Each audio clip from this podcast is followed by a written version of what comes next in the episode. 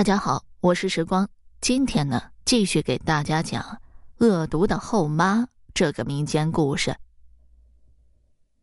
到家了，大伙儿都回到自己的房里。青年官员和老家人把昏昏沉沉的巧姑安排在自己的书房。从那天起，青年官员就寸步不离书房，又叫老家人告诉老爷和太太。说公子有公事处理，要把一日三餐送到书房里来，身边只留下一位老家人。这巧姑被救回来，公子和老家人给他书写了一番，虽然受尽折磨，但还是掩盖不了他的美貌。他受到青年公子的热心接待，心情畅快多了，只是肚子还是没完没了的长。巧姑急得不知道如何是好。可这位好心的公子却从来不提怎么帮助他解除痛苦，只是一个劲儿的教他写字画画，一句宽心话也不说。这巧姑也不知道是福还是祸。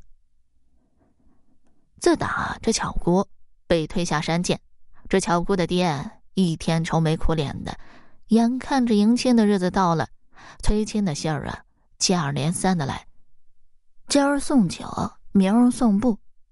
这巧姑爹看着这些彩礼，一个劲儿的发呆。这后妈可是越发的有精神，一口一个老爷子，别发愁，别上火，凤冠有人戴，霞帔有人披，满堂的嫁妆有人用，迎亲的花轿不能空。巧姑爹生气的说道：“这都火烧眉毛了，你还有心逗闷儿呢？你真是榆木疙瘩脑袋不开窍啊！”活人还能让尿憋死啊？没有巧姑，还有二巧呢。你说让二巧顶巧姑出嫁，那还用说？二巧天生就是官娘子命，你就等着当老丈人，我就好好的当我的丈母娘。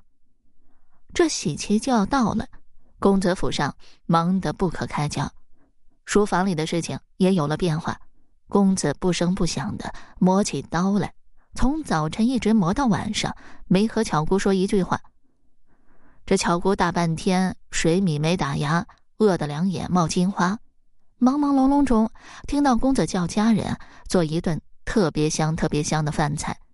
巧姑一听到饭菜就睁眼看看，这一看可吓坏了，见公子面沉似水，钢刀磨得锃明瓦亮。他心想：这公子要成亲了，可能怕自己误事，要把自己杀了。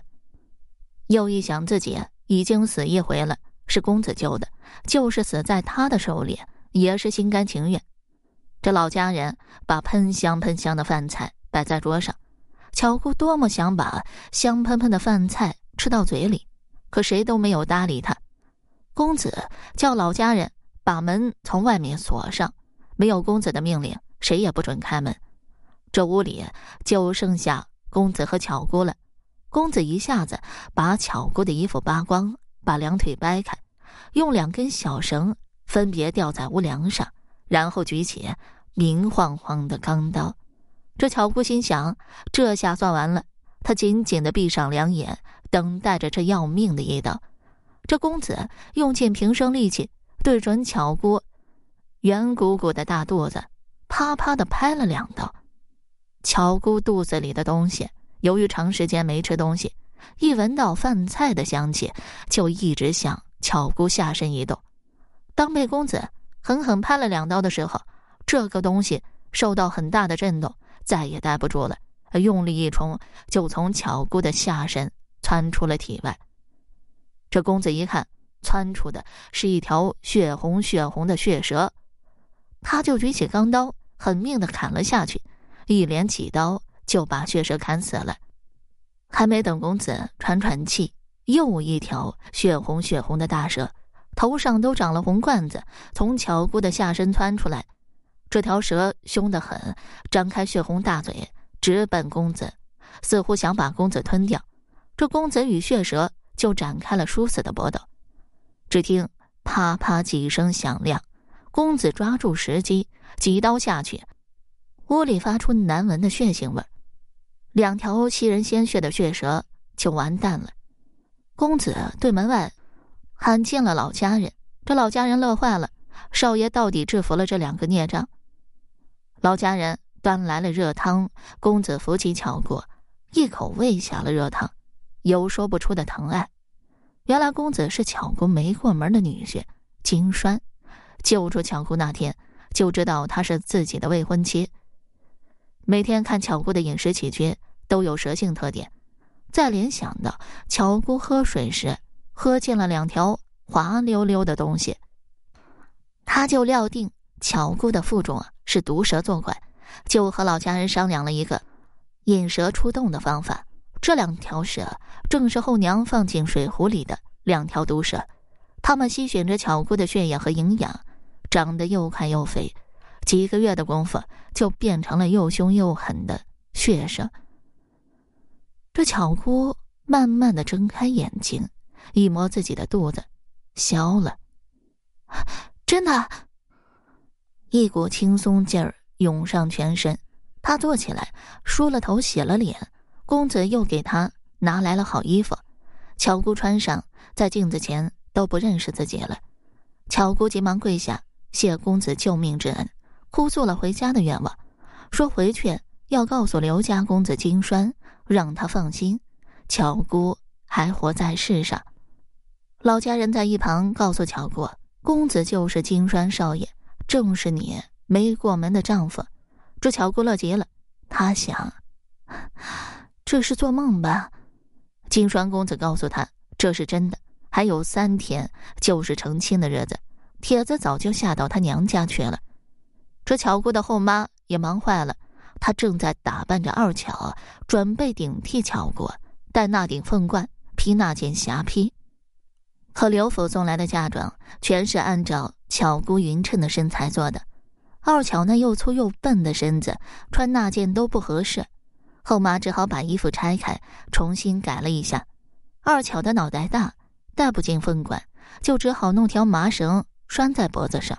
二巧的脚大，来不及做新鞋，只好穿上后娘那双帮她做底的旧鞋。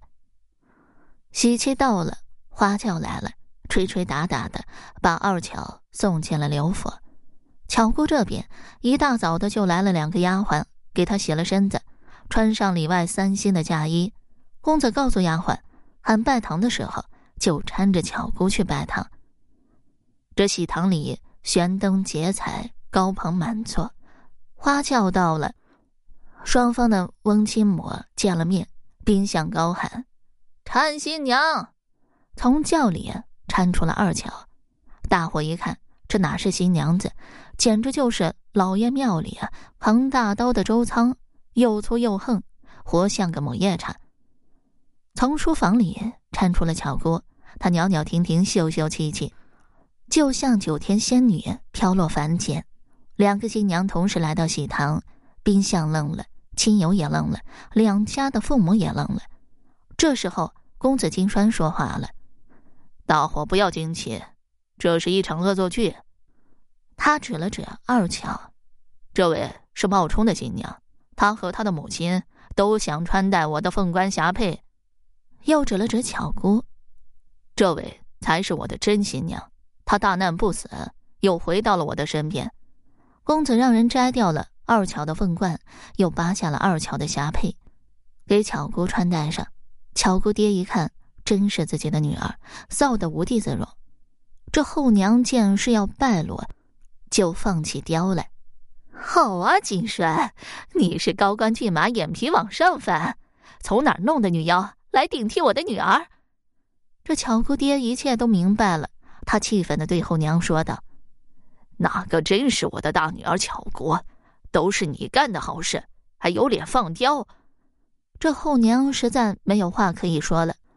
金栓和巧姑拜完天地，入了洞房。在招待亲友的宴席上，金栓特意叫厨师为岳父岳母做了一道菜。菜端上来了，后娘一看，是一盘白刷刷、嫩乎乎的滑溜肉片。后娘夹一口吃了，很香很香，就是说不出是什么肉。她心想啊，女儿没嫁成，这很香很香的肉得多吃点，捞捞本儿。